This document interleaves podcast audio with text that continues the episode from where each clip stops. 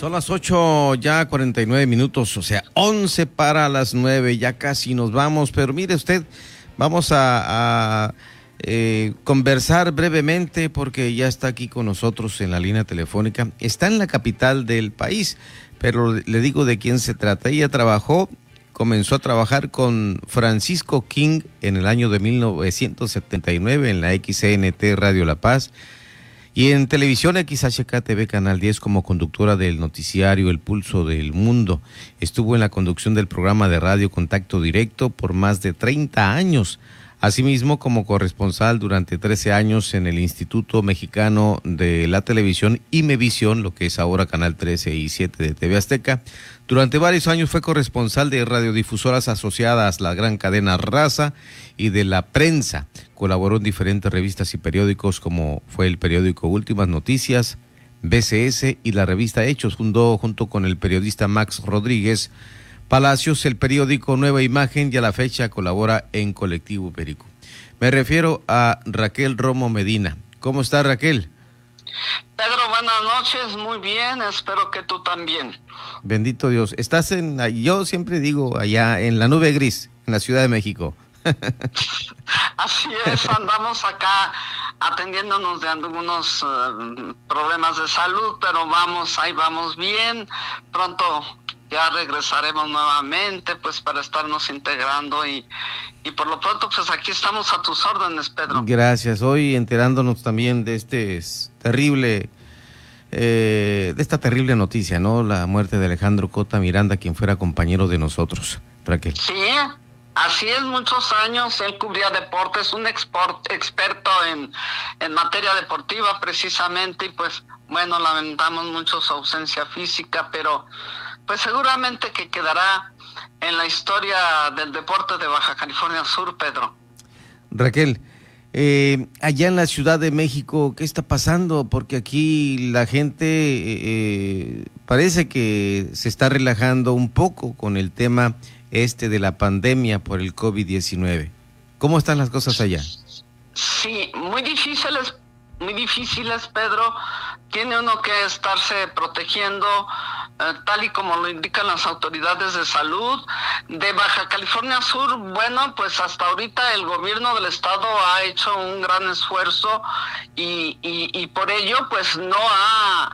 Eh, estado la pandemia en estos momentos tan grave, pero pues ya debería de estar en verde y sin embargo está en naranja y todo porque pues mucha gente no tenemos la debida responsabilidad eh, más que precaución, bueno, también la precaución de, de utilizar todos los medios que nos han dado a conocer el sector salud para protegernos y proteger a los demás, porque hay mucha gente que no piensa en que si no se cuida, no toma las medidas como el cubrebocas o mascarilla, etcétera, no pasa nada. Sin embargo, si está enfermo y todavía no sabe si tiene el COVID, pues no solamente a su familia la va a infectar, sino que también a muchísima gente y esa otra gente a su familia. Y es una cadena imposible de romper. Por ello yo creo que debemos de tomar muchísima conciencia de que esto es algo serio de verdad Pedro, muy serio, es una pandemia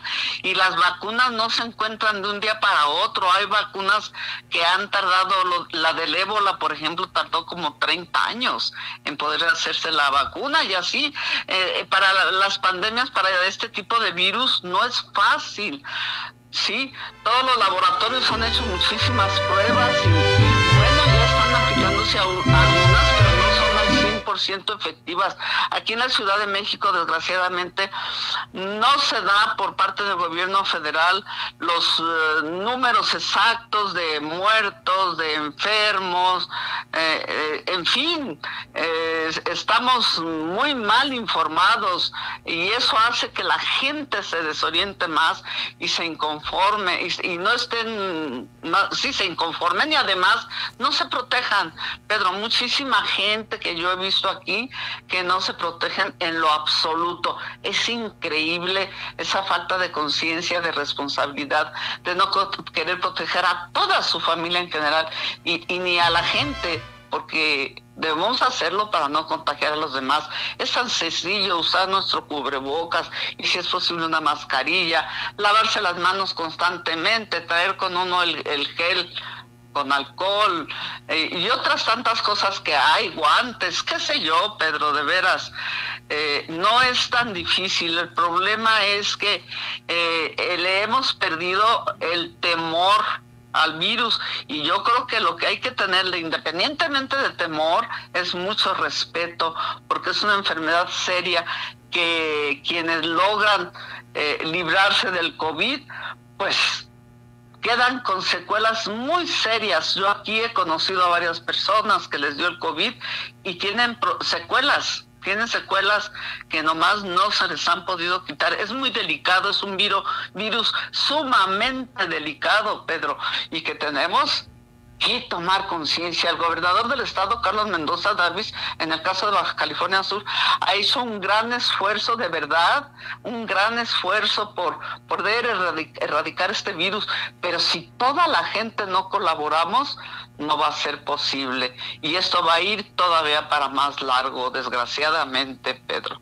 Ojalá que no se vayan allá en la capital al semáforo rojo porque los últimos números, las cifras se han incrementado notablemente. Así es, estamos aquí se está pues a un brinquito de irte del naranja al rojo, a un brinquito, eh, está ya casi rojo. Eh, del naranja ya al casi rojo, entonces sí es sumamente delicado.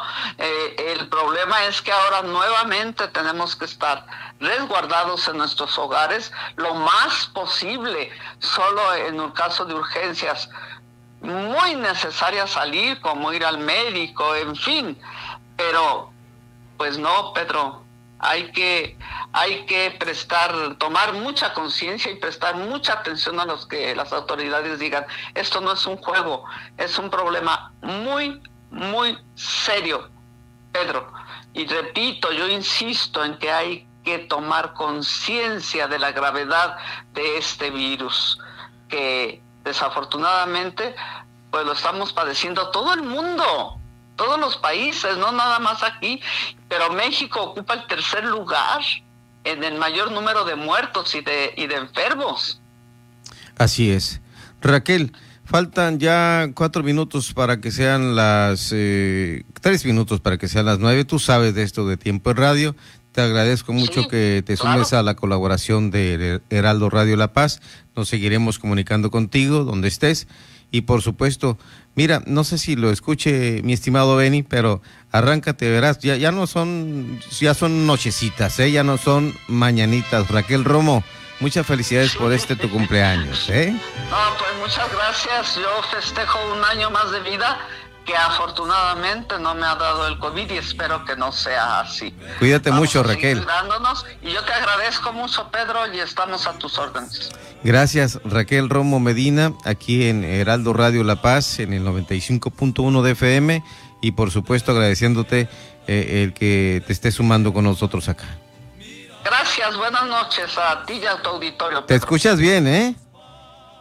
Ah, qué bueno, qué bueno. Muy bien. Pues eh, es el ánimo, eh, el estar en tu ambiente, en lo que te gusta trabajar, es hermoso, la verdad, es hermoso y pues ah, te agradezco nuevamente tu invitación a participar en tu programa. Fuerte abrazo, Raquel.